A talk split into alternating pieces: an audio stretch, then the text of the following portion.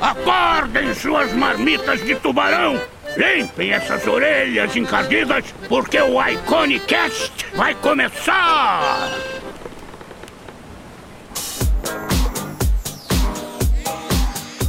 Engraçado como o nosso foco em fazer as coisas acontecerem criam portas que a gente pode escolher abrir ou não, não é mesmo?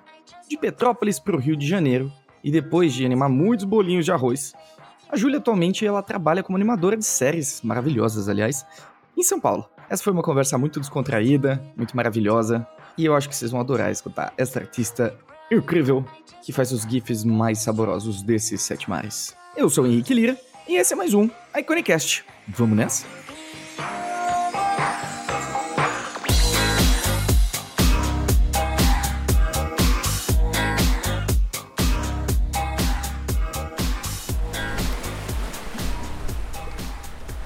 Ah, que bom que seu microfone é bom, fico tão feliz.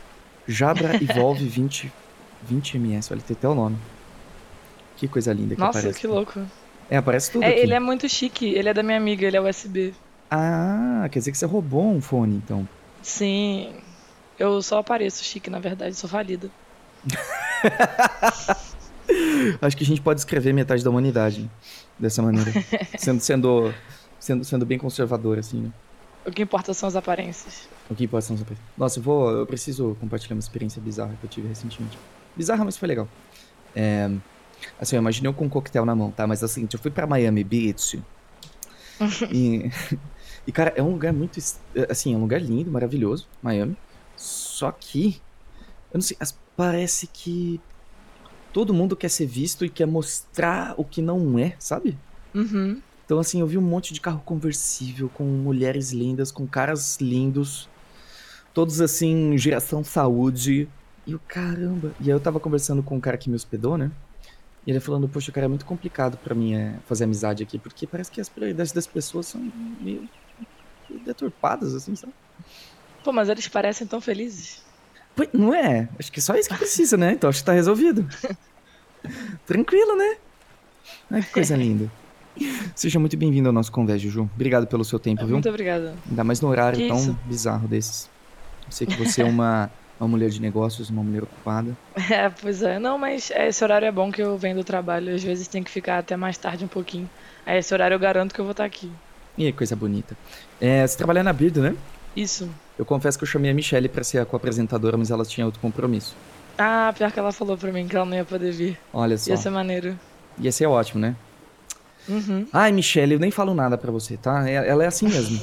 Eu já tô acostumado já. Eu chuto que você é carioca. Ou que você é de algum lugar do Rio de Janeiro, estou correto? Então, sim, eu sou de Petrópolis. Uhum. Apesar de que eh, no último carnaval do Rio, as pessoas do Rio falavam que eu não tinha mais sotaque de lá. Então eu não tenho identidade mais. Poxa, e como você se sente em relação a isso, cara? Eu não sei. Eu cansei de ser zoada em São Paulo pelo meu sotaque, mas aí agora eu sou zoada no Rio também. Então eu acho que eu tenho que Putz. aceitar isso, entendeu? Eu virei uma cidadã do mundo. Caramba. Nossa, isso deve ser muito ruim, né? Quando, quando você tá na cidade que você nasceu e você não é de lá, e também você não é daqui, você não é de lugar. Sim. Pior que assim, eu não nasci, então, eu nasci em Petrópolis, que não é cidade do Rio, né? É no, no estado do Rio só. Aham. Mas o sotaque tecnicamente é o mesmo, mas agora eu não sei o que que eu tenho mais. Isso te incomoda?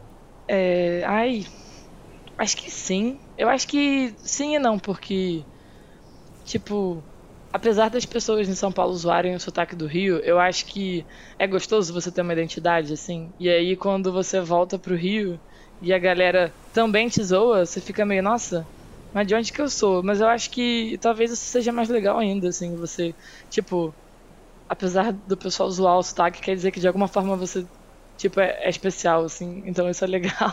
Claro, você é a soma das suas experiências, né? Quer dizer que você foi pra outros Sim, lugares, exato. viveu outros sotaques e. Ah, que coisa boa. Muito bem. E o que fez você vir pra São Paulo foi trabalho, imagina? Sim, então, eu. Pra eu contar minha jornada agora. Conte. Então tá, eu. Eu saí de Petrópolis pra ir pra faculdade no Rio, que lá tinha poucas, assim, e. Daí eu fui pro Rio fazer PUC, fazer design. Como todos nós. Você também, né? Mas com a esperança de trabalhar com ilustração e animação? Cara, pior que eu nem sabia, assim. Eu não queria animação ainda, eu só queria, tipo, alguma coisa relacionada à arte e design parecia mais palpável. Eu acho que muita gente tem essa história também. Nossa, sim. Daí eu fui pra PUC Rio. Daí, inclusive lá que eu conheci o Bressan, que você conheceu no intercâmbio. Ah, mentira, você conhece ele. Sim, eu já morei com ele. Ah, que maravilhoso. Saudade dele. Afim, é maravilhoso. Pois é. Daí a gente. Daí eu fiz design lá e aí, assim, meio que pro fim, tipo, eu tinha mais aulas introdutórias de animação. E eu achei, tipo, incrível, mas eu era muito ruim. Assim, não era boa. Eu era uma das piores da turma, eu só achava muito maneiro, assim. Aham. Daí eu tive uma ou duas aulas de animação. E aí, do meio pro final da faculdade, teve o Ciências Sem Fronteiras, né? Aham. Daí eu fui pra. eu fui- Nossa, eu tive muita sorte, porque você só escolhe o país, né? Daí eu escolhi Estados Unidos e eu fui pra Nova York. Nossa, Foi tipo, tirei na loteria, assim. Aham. Daí tudo pago, eu lá em Nova York, e aí era uma faculdade de design, então ela nem era de animação, assim. Uhum. Só que aí, estando lá, eu falei, cara, eu não tenho que seguir uma grade, então eu vou pegar tudo que eu não tive oportunidade. Então, assim, eu não reaproveitei nenhuma matéria. Eu fiquei o ano inteiro e eu só peguei matéria que eu não Ah, teria no. Rio. Aham. Daí eu peguei algum, eu peguei muitas de animação e tipo, quanto mais eu pegava, mais eu via que eu meio que tava me destacando na turma, porque eu acho que eu gostava muito. Então, tipo, a proposta que tinha do trabalho, eu ia pra casa e começava a ver tutorial e, e, tipo, tentava entregar uma coisa mais legal, porque era tipo, nossa, minha Ah, que chance, sabe? Aham. Daí, quando eu vi que eu tava me destacando da turma, eu. É muito louco, porque eu senti que lá nos Estados Unidos, não sei. Ah, porque você foi pra Holanda, né? Mas nos É. Estados Unidos eu sentia que os est- estrangeiros sempre se destacavam, porque eu acho que eles valorizavam muito a oportunidade, sabe? É, e já tinha um crivo, de, já tinha um filtro também, né? Então, é, é diferente, né, a experiência. Sim, exatamente. Tipo, todo mundo que, que era não só do Brasil, mas dos outros. Brasil também, assim. Mas a galera da Índia, da Coreia, eles, tipo, sempre se destacavam. Daí eu, tipo, me identifiquei muito, assim, com a animação. Eu falei, nossa, isso é incrível. Mas você não era a pior da sala, Ju? Não, não é questão de dom? Não é questão de dom, gente, eu era muito ruim. Eu, vou- eu tenho que. Às vezes eu compartilho no, no Twitter minhas animações, mas a minha primeira era uma dança. E aí foi uma dança tão ruim que não parecia uma dança. Era um mov... Eu não sei nem. Se você visse, você não ia conseguir nem entender o que, que era. tipo, foi claramente um dos piores, assim, é. Daí eu acho que é questão disso. Se você tem um interesse, você, eu acho que você consegue, assim. E aí todo mundo me pergunta, tipo, como que eu aprendi, assim. E foi muito oportunidade de, tipo, eu ter um tempo pra, pra aprender. Porque eu nunca fiz nenhum curso específico. Não que isso seja ruim, assim. Eu acho que é incrível se você fizer algum curso maneiro. Uhum. Mas foi só, tipo, eu tendo a desculpa pra ter aquele tempo pra treinar. Ah, que legal. Daí foi basicamente isso. E aí no fim do intercâmbio tinha que fazer um estágio, senão você voltava pro Brasil expulso, assim, antes da hora. Olha que gostoso. E aí eu saí. é Isso é uma delícia. Foi muito calmo esse período. Daí eu procurei desesperadamente um trabalho. E aí eu consegui um emprego. Um emprego que não era pago, porque o estágio não é pago lá. Nossa. Alguns são. Aí eu trabalhava numa agência que, cara, eles vendiam um produto que era um bolinho de arroz. Muito louco isso. Só que como eles que, tipo, faziam toda a comunicação, era uma empresa pequena, eles falavam, ah, já que você gosta de animação e eu não te pago, faz então animação pra gente, com o que você quiser. Aí eu falei, então tá, então eu só fazia isso. Eu fiz vídeo promocional de, tipo, de verão e de férias. Aí eu fazia uns bonequinhos comendo bolinho de arroz. E nessa época eu usava After. Que eu sei que você também usava. Sim, usava muito. Que o Bressan me falou que você fez o hard no After. Sim, totalmente. No... Nossa, é. Que Coragem vida, né? pra que gente, tinha. né? Pois Nossa senhora. O bons tempos de Duik. é. é. Caramba. Quer dizer, então, que sua vida foi bolinhos de arroz por um bom tempo, assim. É, então, foi nessa época do intercâmbio, né? Foram do estágio do intercâmbio, que foi dois meses. E aí eu aprendi, tipo, demais, assim. Fazendo coisa pra eles, porque basicamente era aquilo, é desculpa pra você treinar sozinho, sabe? Claro. E Que aí coisa foi, eu acho né? que nessa época. Pois é, foi muito legal mesmo. E aí eu acho que nessa época que eu botei em prática, tipo, realmente assim, os princípios de animação, apesar de ser no After, que é um programa que, tipo, eu não recomendo hoje em dia pra quem me, me Uhum. pede, porque eu acho que ele é complexo demais pra isso. É, ele é mais voltado a motion, né? Tipo, ele é ótimo pra motion, pra fazer coisas mais complexas, mas pra animação, especificamente de personagens, assim, dependendo do que você quer fazer, é um pouquinho mais complicado, né? Pois é. E eu acho que tem muito da coragem também. Tipo, eu não sei se com você foi assim, Uhum. a sua entrada na animação, mas pra mim foi sempre. Eu sempre fui muito pé no chão. Então, tipo, eu ia pro mais palpável. Então, ah, eu vou fazer design. Aí depois, ah, dá pra fazer uns videozinhos aqui. Aí eu ia Sim. pra motion. Aham. E aí depois, nossa, mas com, dentro do motion dá pra fazer um bonequinho. E aí foi indo nisso muito aos pouquinhos, assim, se eu acho que se eu desde o início tivesse treinado animação full de personagem e tal, Aham. talvez eu tivesse ido mais rápido, mas eu tava sempre meio com medo, assim. Sim, é natural, ainda mais que, assim, você não... Imagino que você não tinha muitas referências de, de animadores também, tinha? Na época, assim, Nossa, a- a- não, alguém é. pra te ajudar a, a estudar de uma maneira mais inteligente, assim, você acha que, que isso, isso faz diferença, não faz? Pra caramba, assim, eu, eu penso pela minha trajetória também, eu fui fazendo meio que... Eu peguei o Animator Survivor, eh, Survivals Kit e fui, sabe? E Uhum. tentei me entender com ele, porque eu não tinha referência, eu não conhecia outros animadores. assim. Não tinha ninguém pra me dizer o que fazer ou não fazer. Total. Mas é, às vezes é isso, né? A gente, a gente hoje a gente fala sobre estudar primeiro isso, depois aquilo e depois aquilo, mas se a gente pegar a trajetória, acho que na maioria das pessoas que a gente conhece, inclusive, assim, de artistas, é uma coisa sempre muito caótica, bagunçada, assim, de que você vai entrando em contato com as coisas, você vai fazendo o que, o que tá ao teu alcance naquele momento, o que você tá entrando em contato e beleza. A gente vai preenchendo as lacunas depois, né? É verdade. Muito louco isso, né? É verdade. E realmente a animação eu acho que tem bem pouca gente, tipo, que faz, que é acessível pra gente. Hoje em dia eu acho que não, né? Porque hoje em dia eu trabalho com isso, mas eu acho que na época era eu e meus amigos, assim, e tipo, alguns professores da PUC que ajudavam, mas Uhum. é meio doido isso. Ah, com certeza, com certeza. Então, é, você em Nova York também não fez exatamente uma, uma faculdade de animação, certo? Você foi fazer Não, mais não por fiz. conta própria quando você não estava na faculdade. assim. Exatamente. E tipo, eu tinha algumas aulas de animação na faculdade, mas também era mais voltado pra motion, assim. Entendi. Tinha. Aliás, teve uma aula muito legal que o professor era completamente animação full, assim, desenhar quadro a quadro. Essa aula foi bem maneira. Pra, tipo, basicamente ele falava tudo que a gente desenhava, ele falava, você tinha que exagerar o dobro. Aí a gente, ai meu Deus, Legal. tá bom. Legal. Que ótimo isso. Isso foi maneiro. E mesmo não tendo relação total assim com, com animação, seja na faculdade no, no Rio ou em Nova York, você sente que de certa maneira ela ajudou bastante assim nesse aspecto de trabalhar a animação? Sim, com certeza. Eu acho que só de. Tipo, só- eu já pensei sobre isso, porque a faculdade de design, pouquíssima coisa de fato serviu pra eu botar em prática trabalhando em estúdio de animação. Mas eu acho que só Aham. de você estar num ambiente que tem várias pessoas que gostam de desenhar e. Tipo, a faculdade é muito boa, eu acho que pra te abrir oportunidade. Tipo, eu, nu- eu nunca fui uma criança que pensava, ah, eu vou ser animadora. Tipo, eu achava animação muito maneiro, mas eu nunca nem pensei que isso existia. Então a faculdade foi muito boa pra, eu acho que apresentar isso pra mim, tanto a do Rio quanto a de Nova York, mesmo as duas sendo de design. Uhum.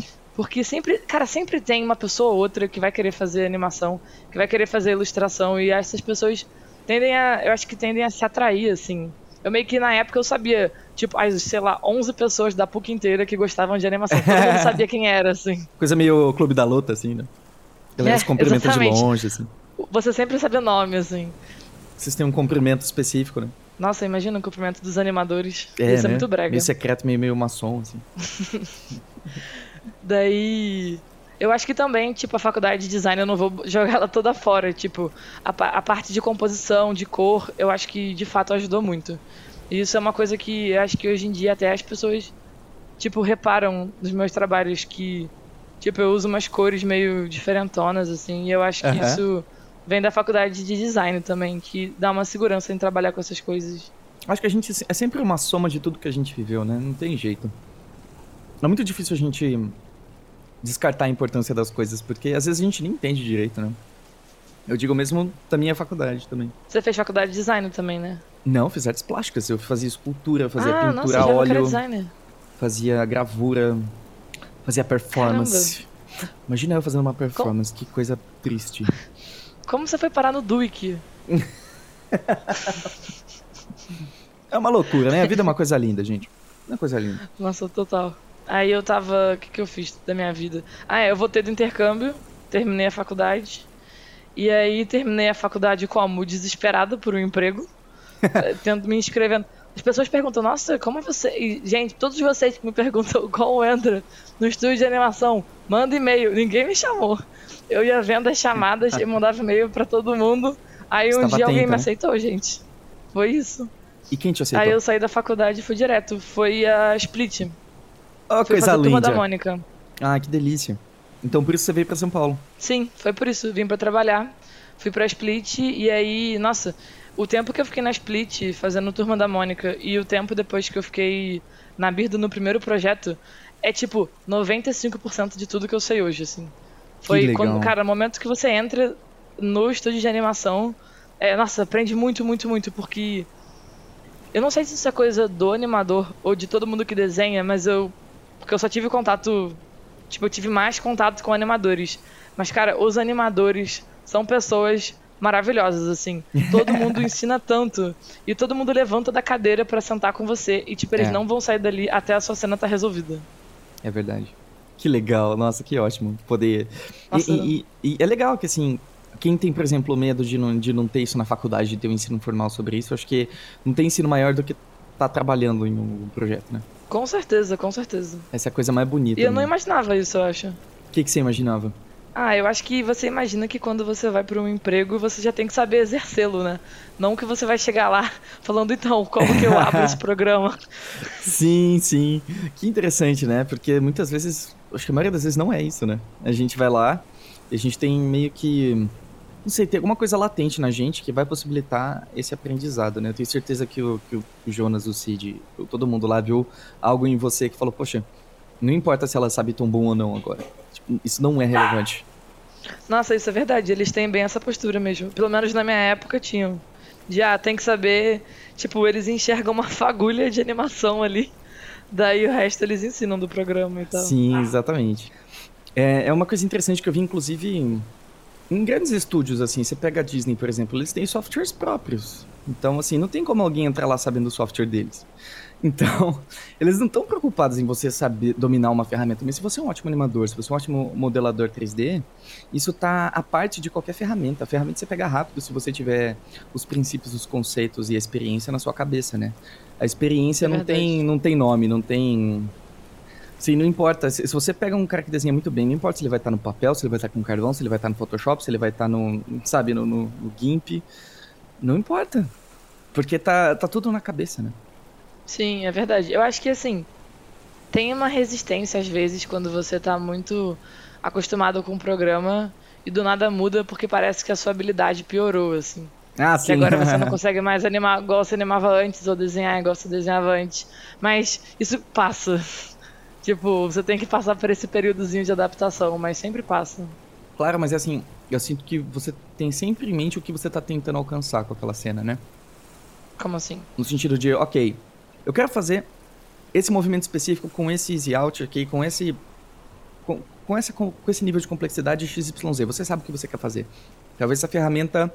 Você não sabe como fazer isso na ferramenta ainda, mas você sabe o que você quer fazer. É verdade. Nesse sentido, sabe? Uhum.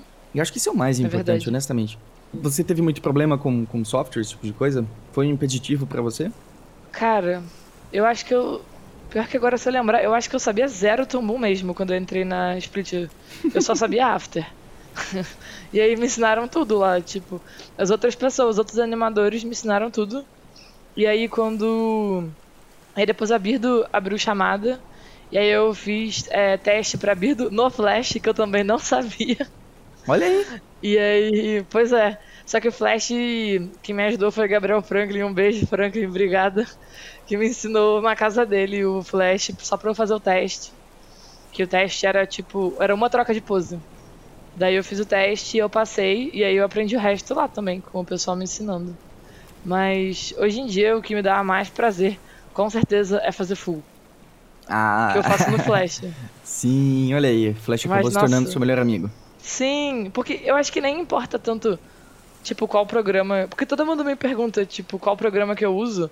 Mas, sinceramente, pra fazer full, o mais simples possível. É porque o Flash tem uma coisa ou outra de trocar cor mais fácil ou fazer loop mais fácil que eu gosto. Mas pra fazer animação full, se você quiser fazer no Procreate, que agora dá pra fazer GIF, vai na fé, Ah, porque que não vai legal. fazer tanta diferença. Uhum. No Photoshop, né? Tem muita gente que faz coisa no Photoshop. Nossa, sim, eu fiz Photoshop por muito tempo com um plugin. Ah, que legal. É, Que ele, que ele deixa, ele faz a timeline ficar melhorzinha, né? Sim, você sabe qual é? O Anime The Sun. Anime, Anime The Sim, não sei como fala. Ah, que ótimo, cara. É, acho que Bom só demais. reforça o que a gente tá falando, né? Tipo, não importa muito, honestamente, assim, a, a ferramenta que você tá usando. Óbvio, assim, é, que nem você falou, você pode criar alguns tipos de vícios. Por exemplo, se tirarem o Photoshop de mim, eu vou ter uma certa resistência, porque eu tô acostumado com os atalhos, onde as coisas estão, como as coisas funcionam. Mas eventualmente a gente dá um jeito, né? Com certeza. Não é, não é isso que vai te impedir de, de expressar o que você quer, eu acho. Com certeza. O pessoal dá muita importância pra software, eu acho, e realmente não importa tanto.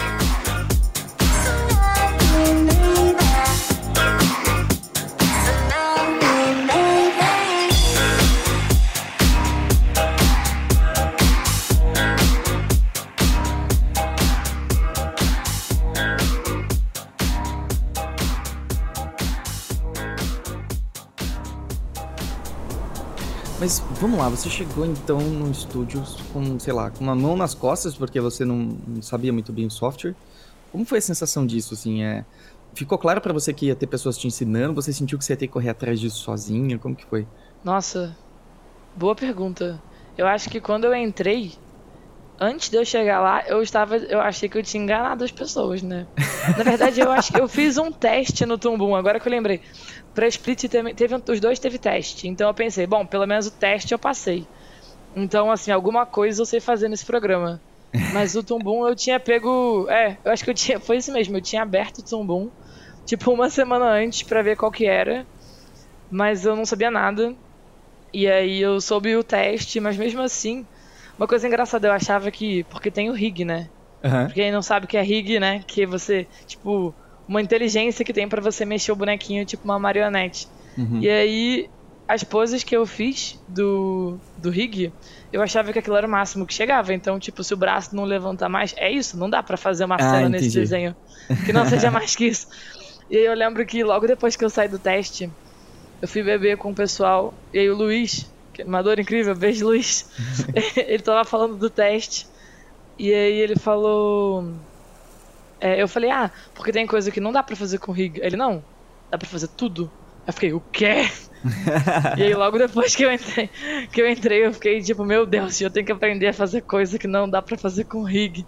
É. E aí eu fiquei, fiquei muito desesperada, mas eu acho que, que, tipo, depois que eu comecei na primeira semana, foi muito mais legal do que ruim, assim. Só de você estar. Acho que aquela magia de estar trabalhando no primeiro desenho, assim, é muito legal. Tipo, Aham. caraca, eu tô aqui sendo paga pra fazer desenho animado. E, tipo, Turma da Mônica, que, sei lá, a gente consome tanto quando criança, né? Foi uma coisa meio Sim. simbólica, assim, pra mim. Nossa, eu imagino.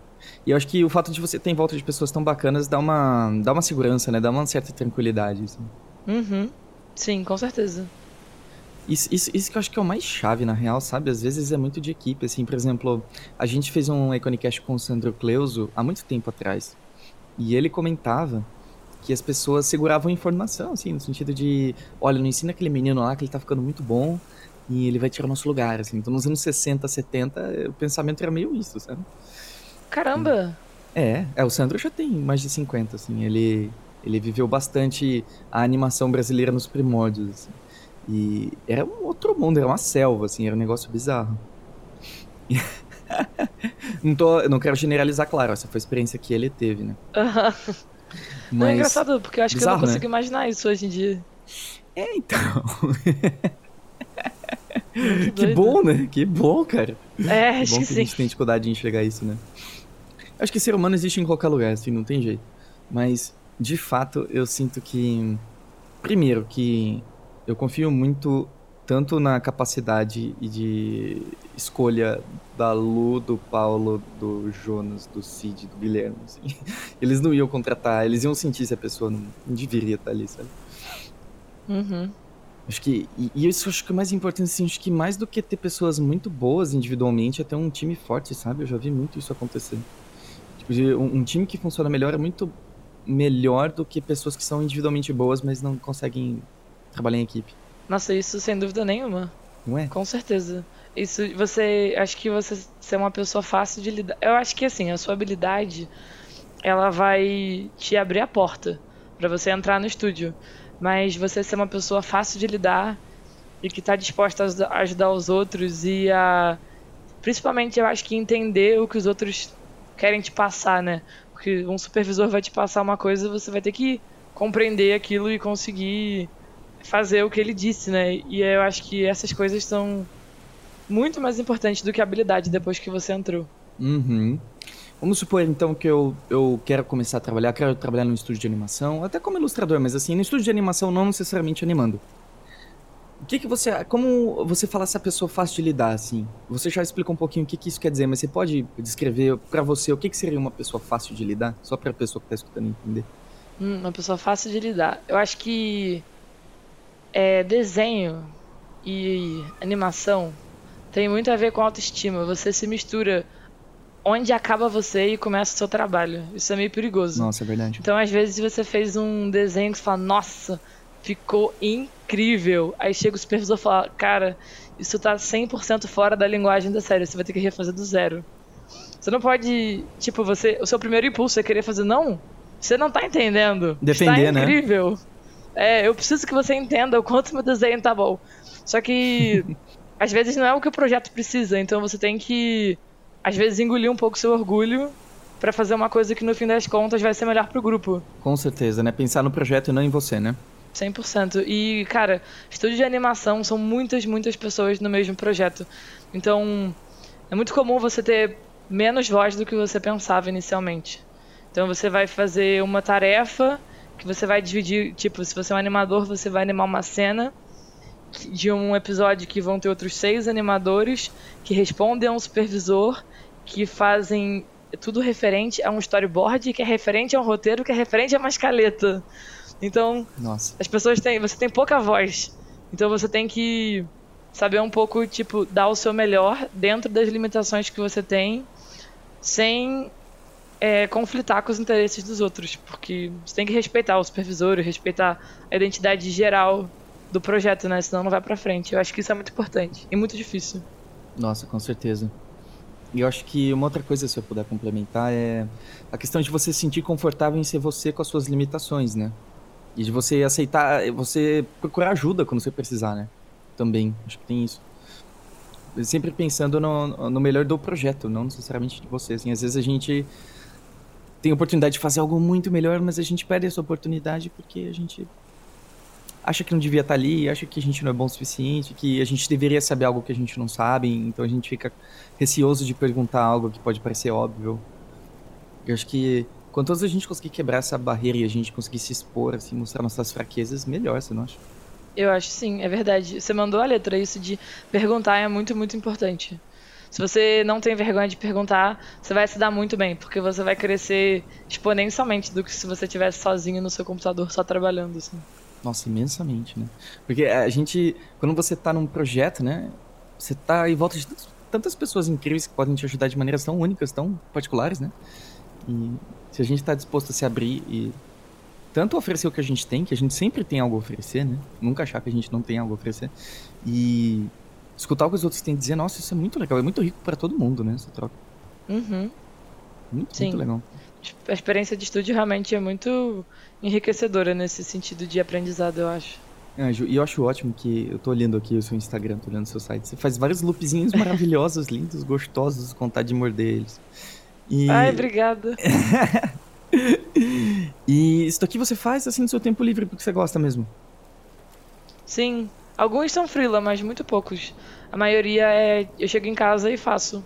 E aí dura muito, assim. Eu parece. Nossa, como a Júlia fez um loop legal. Aí eu demorei tipo dois meses. Caramba, você chegou a ficar dois meses já num loop desses? Nossa, eu já fiquei um ano. Uau! Porque às vezes eu faço, e aí, tipo, cada dia eu faço, sei lá, um frame. Porque eu tô com. Sei lá, tô cansada, eu só quero fazer um pouquinho. Quando vai pro final, engata, mas eu fico meses, tipo, muitos meses fazendo um só às vezes.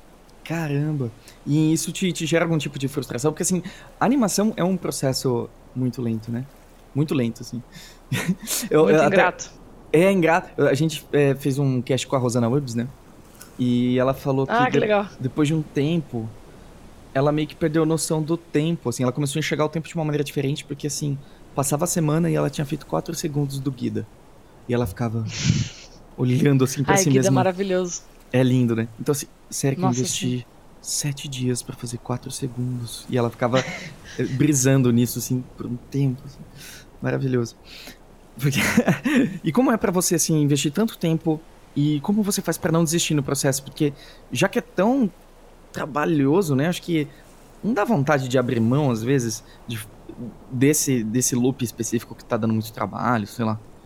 Eu acho que eu tenho, assim, ferramentas pra me impedirem de desistir. Porque realmente às vezes dá vontade. Então, assim, como é uma coisa que eu faço no meu tempo livre e não, eu não tenho, tipo, um chefe, eu, eu sei que aquilo é 100% pra me dar prazer. Então, Hum, é, eu, eu sinto um pouco igual aquela galera que, sei lá, vai pescar e tá ali horas pescando sem, tipo, ter nenhum objetivo, nenhum prazo. Eu penso, tipo, ah, se eu não tô afim, eu não vou fazer. Então, eu. Eu costumo estar afim, então eu chego em casa, mas se eu chego em casa e jantei, tomei banho, lavei a roupa e tal, já, tipo, tá tarde, às vezes eu vou fazer meio frame e é isso, eu fui dormir. Porque, tipo, eu não faço até morrer, porque não tem chefe, sabe? sim. Mas eu acho que eu tenho umas coisas que eu acho que é um. Tem muita gente que tá começando a animar e se confunde com isso, que é. Eu nunca tento fazer uma coisa muito mais difícil do que eu sei. Porque eu sei que a animação é muito frustrante. Então eu sempre escolho alguma coisa pra treinar. Então. Sei lá, tem uma menininha que eu fiz fumando que eu falei, ah, eu vou fazer uma boneca fumando porque eu quero fazer fumaça. E aí era só isso. Tipo, É uma fora a desculpa pra fazer fumaça, fumaça. Exatamente, fora a fumaça, tudo tava dentro da zona de conforto. Ou então, ah, eu quero fazer. Sei lá, eu escolho alguma coisa que eu não sei. Tipo, o que eu fiz do Undertale, que são. Tem a menininha que dá uma facada e vira os dois esqueletos. Aham, eu lindo. pensei, tipo, ah, eu quero fazer ação. Eu nunca faço ação, é sempre uma cara. Aí esse eu, tipo, eu fiz a ação, só que fora aquela ação, meio que tudo é dentro da minha zona de conforto. Então eu Aham. escolho muito especificamente o que eu vou treinar, porque se eu vou fazer uma coisa que tem várias várias dinâmicas que eu não sei fazer, aí com certeza eu vou desistir. Aham. Então eu sempre começo muito pequeno, assim, tipo, é tudo é um estudo muito específico. Não, nossa, faz super sentido, assim. Acho que é uma maneira muito inteligente da gente abordar as coisas, porque. É, você falou uma coisa muito verdadeira, né? A animação é uma coisa extremamente frustrante, assim. Eu lembro de eu querendo me jogar pela janela hum, pelo menos três vezes por dia quando eu tava tentando fazer o hard, assim. E. É muito louco porque uma coisa que eu observo é a falta de experiência pode dar a ilusão de que não é tão complicado assim. Eu vejo muita gente, eu vi muita gente, que é, é triste de ver. Que a pessoa vai fazer, sei lá, um TCC. Ah, meu TCC vai ser um longa-metragem. Meu TCC vai Sim. ser, sabe? Meu TCC vai ser um curta de 10 minutos em 3D. E a pessoa tá sozinha e nunca fez isso antes, sabe? Então a pessoa, ela, ela não procurou entender muito bem onde ela tá se enfiando. E isso é muito perigoso, porque assim, isso pode consumir um tempo seu absurdo e o resultado não vai ficar legal, né? Porque tentou abraçar algo muito maior do que você tá acostumado a abraçar, né? E você não fica no impasse quando você se depara com essa situação? Eu fico muito. Isso desde a faculdade. Eu já era pessoa, uma das 11 pessoas de animação da PUC, que o pessoal vinha me procurar quando queria fazer uma animação. Então era, nossa, Júlia, o meu projeto final, é, o meu TCC, vai ser um curta. Aí eu, ai, que legal, você já fez animação? Não. Eu fico, pô. Daí eu não sei, eu não quero desmotivar a pessoa, mas eu sei que, tipo, vai ser muito frustrante. Então, até hoje, eu fico meio nesse impasse quando as pessoas vêm me pedir ajuda. Muita gente me pede ajuda na internet e eu, tipo, eu tento responder a todo mundo, mas eu sempre fico nesse impasse, assim. Claro, né? Porque assim, é difícil falar que não dá também. Por exemplo, quando eu fiz o Hardy, eu tinha pouquíssima experiência com animação de personagens. Eu já tinha feito bastante motion, bastante coisa pra publicidade, mas eu nunca tinha pego um personagem pra fazer, assim. Pra valer. E. E é, assim. Nossa, ficou muito bom, parabéns. Ah, obrigado. E o meu Nossa, eu lembro na coordenador. época eu pirei no seu curto. Ah, que bom, obrigado. E o meu coordenador na época, ele falou, não faça. Ele falou, e eu fiz mesmo assim, porque eu sou teimoso. Mas assim, eu, eu fiquei conhecido no meu prédio como Caveman. Porque eu realmente não saía de casa. E Muito bom. é o preço, né? Foi o preço. Mas assim, é, é muito difícil falar que não dá, porque a gente não sabe também, né, Ju? Às vezes é uma pessoa Pois que tá é. tão engajada, tá tão, por falta de uma palavra melhor, obcecada em fazer aquilo, que ela consegue, né? Quem sou eu pra dizer que É alguém não verdade. consegue fazer alguma coisa? A não ser que seja algo que é muito obviamente acima do que um ser humano consegue fazer no período de tempo que ela tá se propondo a fazer. Por exemplo, se alguém vier e falar, então, vou fazer uma ani- uma animação vou fazer um anime, né? Começa assim. Vou fazer uma animação assim, no nível do Naruto, mais ou menos, e de uma hora pro meu TCC. Aí a gente, olha, vem cá, senta aqui, está com tempo, vamos conversar um pouco. Nossa, é, tem umas coisas que é impossível mesmo.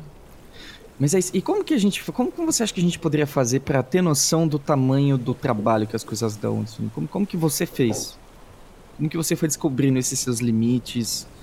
Até onde dá para ir sem se matar e etc? Então, até hoje eu não sei, eu acho. O meu TCC foi uma animação que eu não terminei. Olha aí, falando nisso. Exatamente, Peguei gente. você, Normal não terminar checkmate. TCC. Checkmate. Meu, foi de Duke, maravilhoso. E eu fiz tipo um terço ou menos. Mas é isso, gente, aprendizado. Mas, deixa eu ver. Eu não sei, no trabalho, eu sou obrigada a saber quanto tempo eu vou levar, né? Então eu acho Ah, que é? no trabalho é mais fácil, é. Quando você tem já a experiência, né? Mas eu acho que o único jeito é fazendo. Você, tipo, se você tem um projeto de um curta que você quer fazer sozinho, cara, olha quanto tempo você demorou. Não vai acontecer mágica.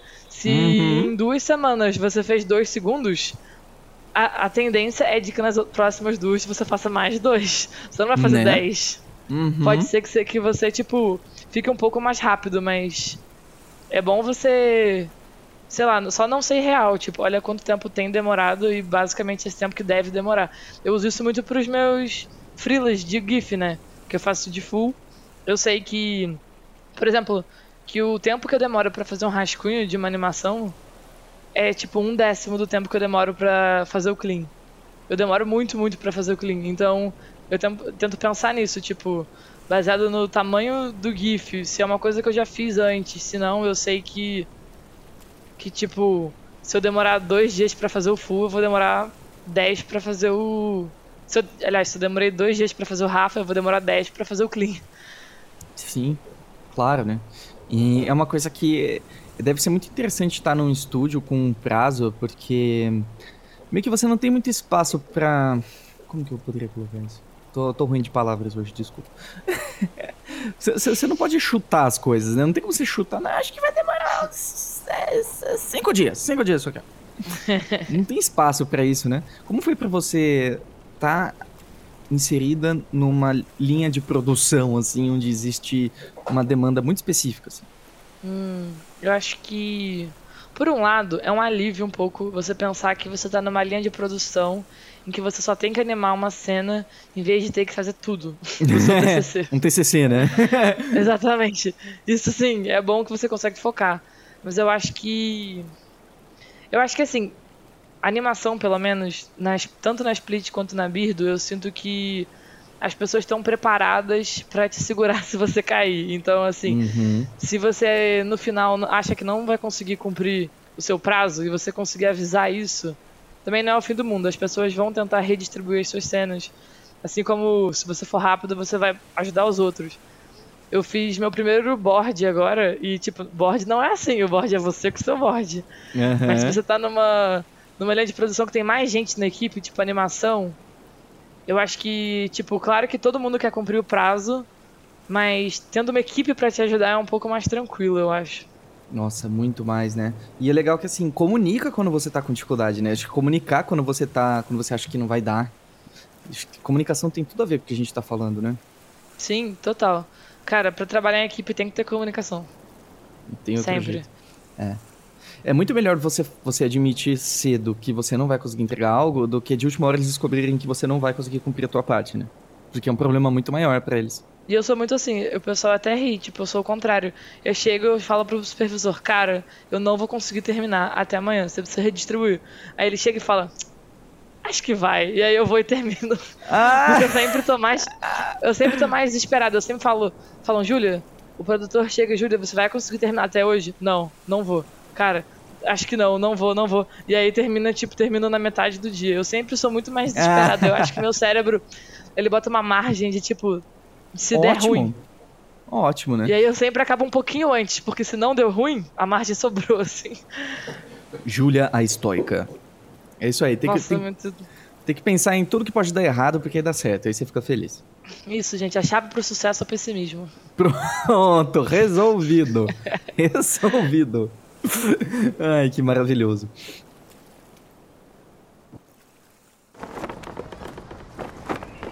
Segurem firme, seus mexilhões mal cozidos. Temos um anúncio a fazer. Você já se sentiu sozinho ou perdido fazendo o teu trabalho artístico? Não sabendo para onde ir, para onde direcionar o seu trabalho, não sabendo qual é o próximo passo, se sentindo meio estagnado assim? Esse é um dos grandes motivos que a gente criou a Jornada Iconic, o nosso grupo de assinatura para ilustradores, que durante o mês tem mais de 15 encontros ao vivo que você pode participar por áudio e vídeo com artistas profissionais incríveis. A gente adora esse projeto e a gente queria te convidar a conhecer ele. Se você tiver interesse em saber mais sobre ele, acesse agora www.iconic.academy assinaturas jornada. Mas legal que você pode assistir todos os encontros anteriores, já somam mais de 60, é coisa pra dedéu. Então, sem mais delongas, simbora continuar o nosso show.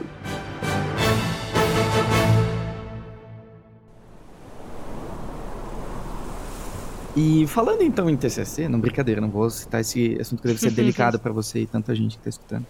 É, mas e projetos pessoais, assim, você pensa em fazer um curta? Você pensa em fazer alguma coisa desse tipo? E se sim, por quê? Se, se não, por quê também? Conte-me. Ah, essa pergunta é muito difícil. Eu adoro perguntas eu... difíceis. Eu não sei, menina, porque eu sou meio... Eu nunca sei, assim, se eu tenho um objetivo muito concreto. Eu sinto que tem muita gente em animação e ilustração que, tipo, em um banho ele já tem, tipo, três pitches de série, assim. É, porque as pessoas pensam no banho, né? Nossa, tomei banho ontem e eu tenho um pitch de uma série.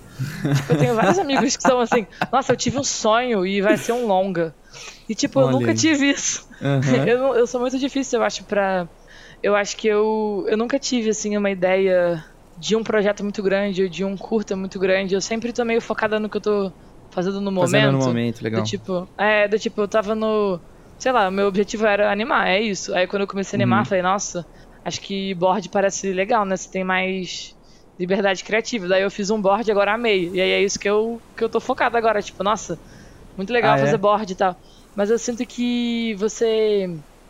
Eu acho que o objetivo final de todo mundo sempre é você ou, ou dirigir alguma coisa, ou você ter um, uma ideia sua que, que seja.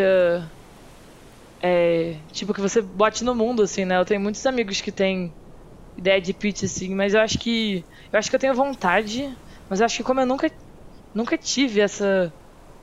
Essa ideia que veio para mim, parece uma coisa muito longe, assim. Mas é uma coisa que eu você que busca, eu... que você tá esperando, ou nem tá no teu radar isso no momento? Nossa, eu não sei. Não sei, Henrique. eu não sei. Não eu acho que. Cara, eu acho que uma coisa que, tipo, eu. No momento eu acho que. É um objetivo que eu tenho, é de, tipo, ser uma animadora autoral muito, muito maneiro, assim. Do tipo, esses. Esses GIFs que eu faço na internet, assim. Isso, tipo, é o que me dá muito prazer. Eu sei que é um trabalho meio de artesão, né? Não é uma Nossa, coisa totalmente. que que, que não tem ninguém, tipo, é eu fazendo uma coisa literalmente, tipo, à mão ali, frame a frame. E eu consegui uma maestria nisso. Eu acho que no momento é uma das coisas que eu, que eu mais almejo. Mas mesmo assim, eu sei que isso é muito confuso. Tipo, isso não é uma coisa que me daria um futuro muito certo na indústria. Uhum. Tipo, pra eu fazer isso, eu teria que ser uma pessoa que vive de frila. Tipo, esse, isso não é uma Olha, habilidade muito valiosa no estúdio. Vou te falar uma coisa. Você já ouviu falar de um cara chamado Pedro Vergani? Nossa, ele não, é brasileiro, desculpa. ele é maravilhoso. Ele estudou numa escolinha bem pequenininha chamada Gobelin, lá em Paris. Ah, nossa, acho que eu já ouvi falar dessa escolinha. E hoje ele cuida do departamento de doodles do Google. Ele que faz os doodles né, quando tem coisa Ai, comemorativa. incrível. Ele é brasileiro. Nossa, eu já ouvi falar dessa pessoa. Pois é, tem um cast com ele, acho que você vai gostar. Escute, vale a pena. Uau, é muito pra ouvir. você especificamente, escuta mesmo. E, Nossa, cara, assim, mesmo. Eu, eu, vejo muito você trabalhando com isso, por exemplo. Mas assim, sempre tem um jeitinho, sempre tem um jeitinho. Mas eu acho muito legal, Ai, muito legal. Sim. Falando um pouquinho dessa questão de projeto pessoal, eu sempre gosto de refletir um pouco sobre essa ideia da, de encontrar a ideia certa ou a ideia de um milhão de dólares, assim, né?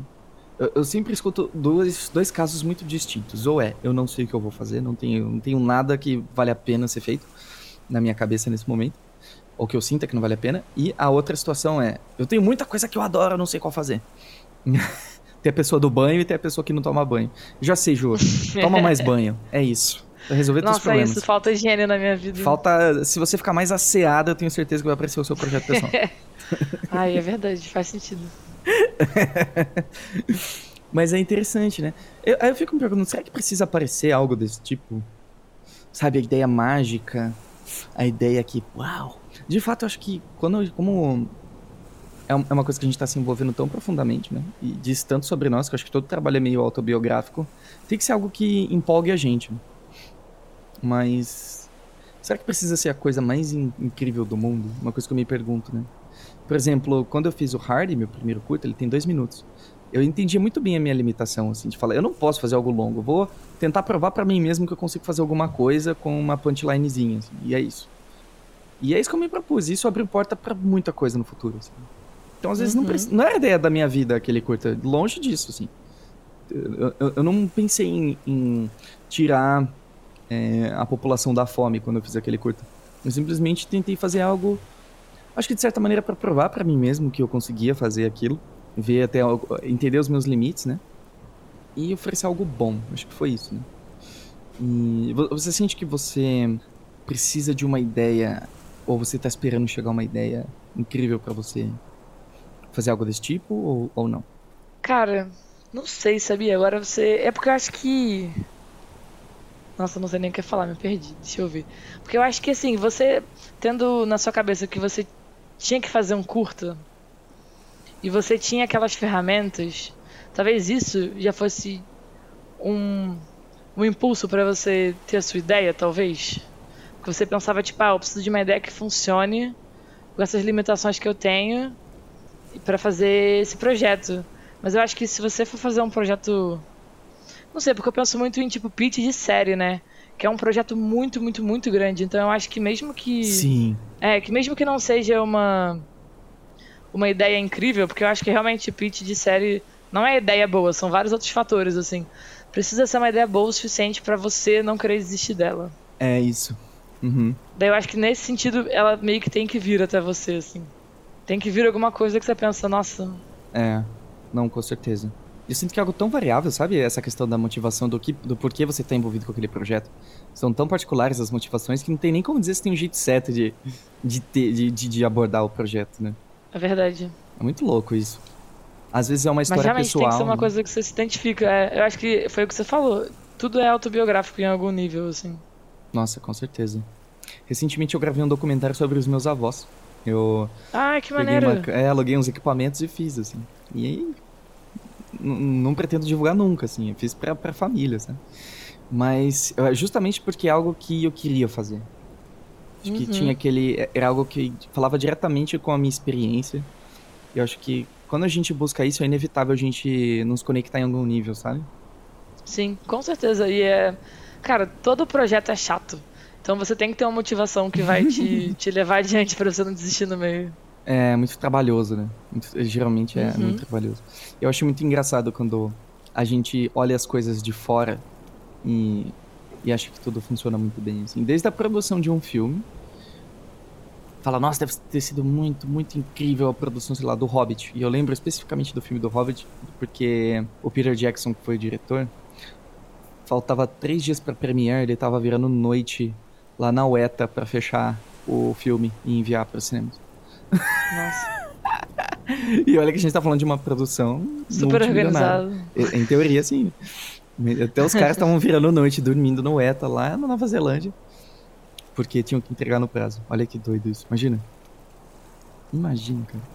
Não, mas total, a gente romantiza muito, né? O que a gente só consome e não conhece a produção. A gente só entende os nossos calos, às vezes, eu acho, né? A gente entende a dor de fazer o que a gente fez, mas a gente tem dificuldade de enxergar a dor que o outro teve para fazer aquilo, né? E acho que é por isso que a gente fica tão seduzido a achar que as outras pessoas são melhores que a gente ou elas fazem as coisas de uma maneira mais que é mais fácil para os outros do que para a gente. Ou, por exemplo, quando a gente vê um trabalho de alguém que é incrível e a gente fala, poxa, cara, eu aqui demorei um século para fazer algo e essa pessoa tá ali postando tanto ou fazendo X coisas. E eu já vi muitos relatos de pessoas que sofrem com isso. E... Mas novamente, a gente tem uma a gente, a gente cria uma narrativa muito filtrada do que tá realmente acontecendo, né? Você não acha? Sim, eu acho que com certeza. Eu acho, inclusive, que por isso é meio perigoso romantizar também. Tipo, a gente que tá numa área tipo animação e arte, que muita gente, como consome tanto isso, acha que é tão divertido produzir quanto consumir. e que é tão fácil de produzir quanto consumir. Eu acho que é importante a gente, tipo, deixar claro que é trabalho e é chato na maioria das vezes e, tipo, você erra muito e você se frustra muito e várias vezes não sai como você queria. Pra pessoa, no momento que ela chegar lá, que ela começar a trabalhar com aquilo, ou que ela estiver tentando trabalhar, ela não se frustrar, porque parece que é tudo tão mágico, né? É. Nossa, eu acho que o que a gente estava conversando até um pouco do estoicismo, assim, de não necessariamente ser pessimista, mas assim, é aceitar que dói fazer as coisas de certa maneira, sabe? Tipo, olha, tá uhum. tá tudo bem, vão ter percalços, vai dar trabalho, mas ó, a gente tá aqui, a gente tá fazendo, a gente vai no nosso tempo. Eu acho que isso vem com o tempo, né? Acho que vem com a maturidade, com o tempo de, de popô na cadeira e. Não sei, é que, por exemplo, eu sinto que. Principalmente quando a gente é mais novo. Quando a gente é mais novo! né, falou os dois idosos aqui. É, a gente tem essa gana de fazer o quanto mais rápido. A gente ainda tem de certa maneira, mas acho que mais latente ainda de fazer tudo o quanto mais rápido possível, melhor possível. E quando não acontece daquela maneira, é doído. Sabe? Uhum. E acho que quando a gente começa a aceitar que as coisas têm um tempo próprio, que a gente faz parte da natureza e a natureza tem um tempo de maturação, sabe? Que você coloca uma semente, ela demora para crescer. Aí eu acho que é a partir desse momento que a gente começa a realmente conseguir fazer coisas concretas, sabe? Coisas que tenham, tenham força, que tenham peso, né? Profundidade, eu acho. Eu acho que é importante, é importante se você ser uma pessoa aberta a aprender coisas novas, porque eu acho que você até se acostuma com isso. Você pensa, tipo, eu tenho muito na minha cabeça que quanto mais você aprende, mais você aprende. Porque, sei lá, se você. Se você já aprendeu a, não sei, andar de skate, que é uma coisa muito chata de aprender, e você aprendeu, quando você estiver tentando fazer a animação e a animação não estiver funcionando, você vai falar, nossa, mas lembra do skate? Tipo skate. Eu tentei, tentei. É, tipo, se eu conseguir o skate, eu vou conseguir essa animação. Aí você consegue a animação, você vai tentar, não sei, um storyboard, uma ilustração, um roteiro, você pensa, poxa, mas na animação eu também achei que não ia dar certo e depois deu. Eu acho que você, Sim. quanto mais coisas novas você se dispõe a, a ser ruim no início, mais coisas você vai ser boa depois, porque você lembra que você era ruim na outra no início. Nossa, muito claro que eu falei. Não, mas fez sentido pra caramba. Fez, fez muito sentido, muito sentido. Tem uma frase do Adventure Time que é muito boa que eles falam que o primeiro passo de ser mais ou menos bom em uma coisa é ser muito ruim naquela coisa. Né? Nossa, totalmente. É isso, cara. Basicamente é isso. Ai, que lindo. Ju, obrigado. Obrigado por essa conversa maravilhosa, linda, gostosa, cheirosa, com um gostinho Obrigada de tutti-frutti. Eu queria que você deixasse uma mensagem para quem, se você quiser, tá? Para quem tá começando com animação, assim, que caminhos você acha que ela poderia seguir para começar os estudos de uma maneira mais interessante. E uma mensagem que você queria deixar e também deixar os seus, seus sites, os seus websítios. Opa! Então tá. É, mensagem para os animadores ou futuros animadores. Muito importante. Não comece com um design difícil. Anime aos pouquinhos, porque é muito frustrante, mas é muito legal. E quanto mais coisas simples você começar a animar, mais você vai ver um progresso muito mais do que uma frustração. Então, começa animando bolinha, quadradinho, e só, cara, tenta ver coisas que você vê na internet que você acha bonito e tenta reproduzir, tenta tudo com formas muito simples. Não começa com uma coisa muito difícil, um design muito difícil, um personagem muito incrível, porque frustrante, mas mas vai dar certo. Maravilhoso. Minha mensagem. Mensagenzinha do He-Man, né? Exatamente. Moral de hoje. Animação muito frustrante, mas muito legal. Vamos juntos. Pode me, manda pode me mandar suas animações se vocês quiserem, eu, eu respondo. Genial. E onde as pessoas podem encontrar o seu trabalho lindo, maravilhoso? Meu trabalho lindo. Se você é uma pessoa que gosta de ler muita besteira, eu tenho Twitter que às vezes sai um GIF ou outro que é. Esse é pro público do Twitter. Você que é do Twitter, você sabe. Ele é Julia Simas, só que o Julia é com LH. E aí temos o Instagram, que é para você que só quer ver as coisas de verdade, só os desenhos. De e aí verdade. é Julia Simas. Aí é importante, é muito confuso. Esse é Julia Simas, Julia normal, Simas com dois S. Ah, você vai fazendo várias porque não, você não encontra o certo. Exatamente, em vez de eu fazer só um. E é isso. Tem o Tumblr juliasimas.com, esse é mais fácil, é só o nome normal. Ai, maravilhoso. Agora eu vou te deixar uma sugestão. Na verdade, sim, uma coisa que eu adoraria ver é um, um clipe de música seu com um compilado de GIFs, assim, que vão se transformando. Isso ia ser lindo, assim, precioso. Ai, nossa, cara, você não sabe quanto a gente me pede para fazer clipe de música. É, é a mensagem que eu mais recebo no Instagram. Faça um clipe de música. Só que eu penso, menino, eu demoro dois meses para fazer três segundos. Será que eu faço um clipe de música? Não, eu te dou Vai três... o projeto da minha vida inteira. É, eu te, te, dou uns três, te dou uns três meses você faz um, um Freebird do Leonard Skinner, não faz não? Ai, com certeza, Henrique, eu faço em uma semana. Ah, então aí, melhor ainda, tá contratada, tá contratada, fechou.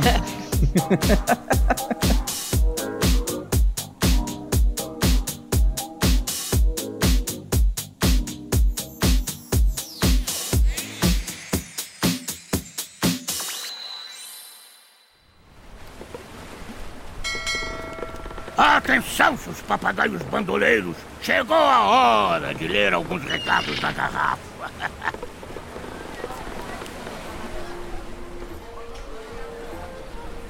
Recadinhos na garrafa, meus queridos.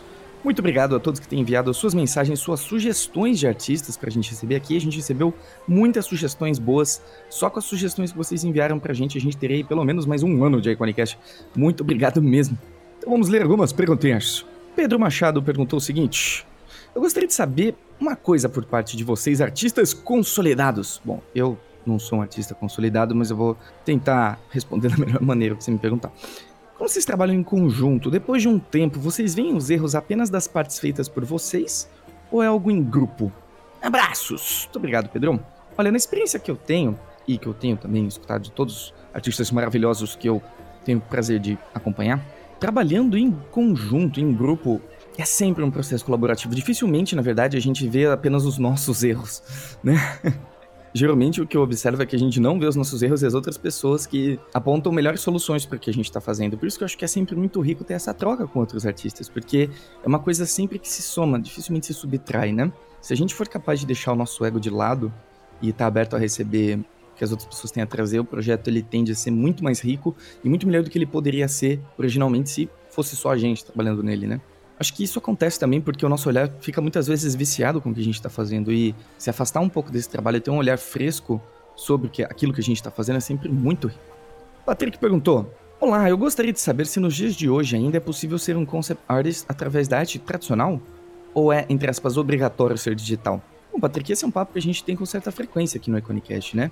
E de maneira alguma você é obrigado a trabalhar em uma mídia específica, porque eu acredito que o que as pessoas buscam, principalmente quem contrata e paga suas contas, não está preocupado em alguma mídia específica, alguma maneira específica de ser feito as coisas, e sim na qualidade do seu trabalho. E essa qualidade ela pode aflorar de maneira tradicional, digital, com carvão, com macarrão, com molho de tomates, o que você bem entender.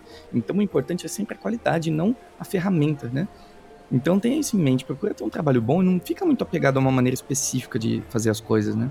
É possível que existam processos em várias empresas que vão exigir que, por exemplo, você digitalize o que você faz, você faça algum tratamento, mas esse tipo de coisa você consegue aprender de maneira ligeiramente rápida, assim, não é como se você precisasse aprender todos os aspectos de uma ferramenta, nem nada né? Mas eu acho que estar aberto à possibilidade de fazer algo nesse gênero é importante.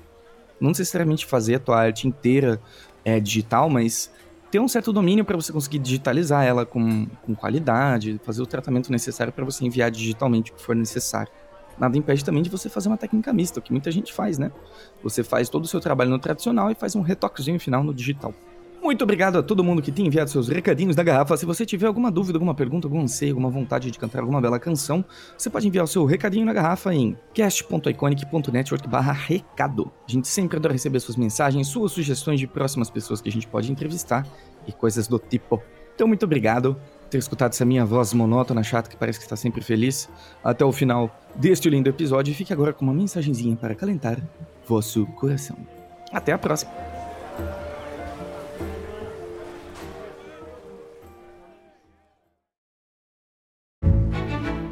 Bom dia, tripulação! Um belo dia eu resolvi me empanturrar de fritura. Comi batata frita, cebola empanada, salgado e tudo que há mais de oleoso nesse universo. Eu não vou mentir, foi uma delícia comer esses maledetos. Que não foi tão gostoso assim foram as consequências disso, né?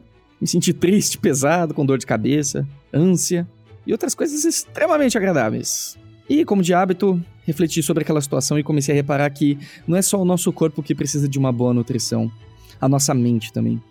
Imagina que você é o curador de um museu e esse museu seja a sua vida. Como curador, você é o responsável por escolher as obras que compõem a exposição com cuidado. Elas devem conversar entre si, ter sinergia e fazer sentido. Para mim, comer aquelas frituras foi o equivalente a cuidadosamente colocar uma estátua do Dolinho ao lado da Pietà de Michelangelo. Então agora vem minha provocação. Com que você anda nutrindo o seu corpo e sua mente? Você tem preferido assistir novelas e programas de notícia à noite ou investir esse tempo para aprender algo novo e relevante para sua vida?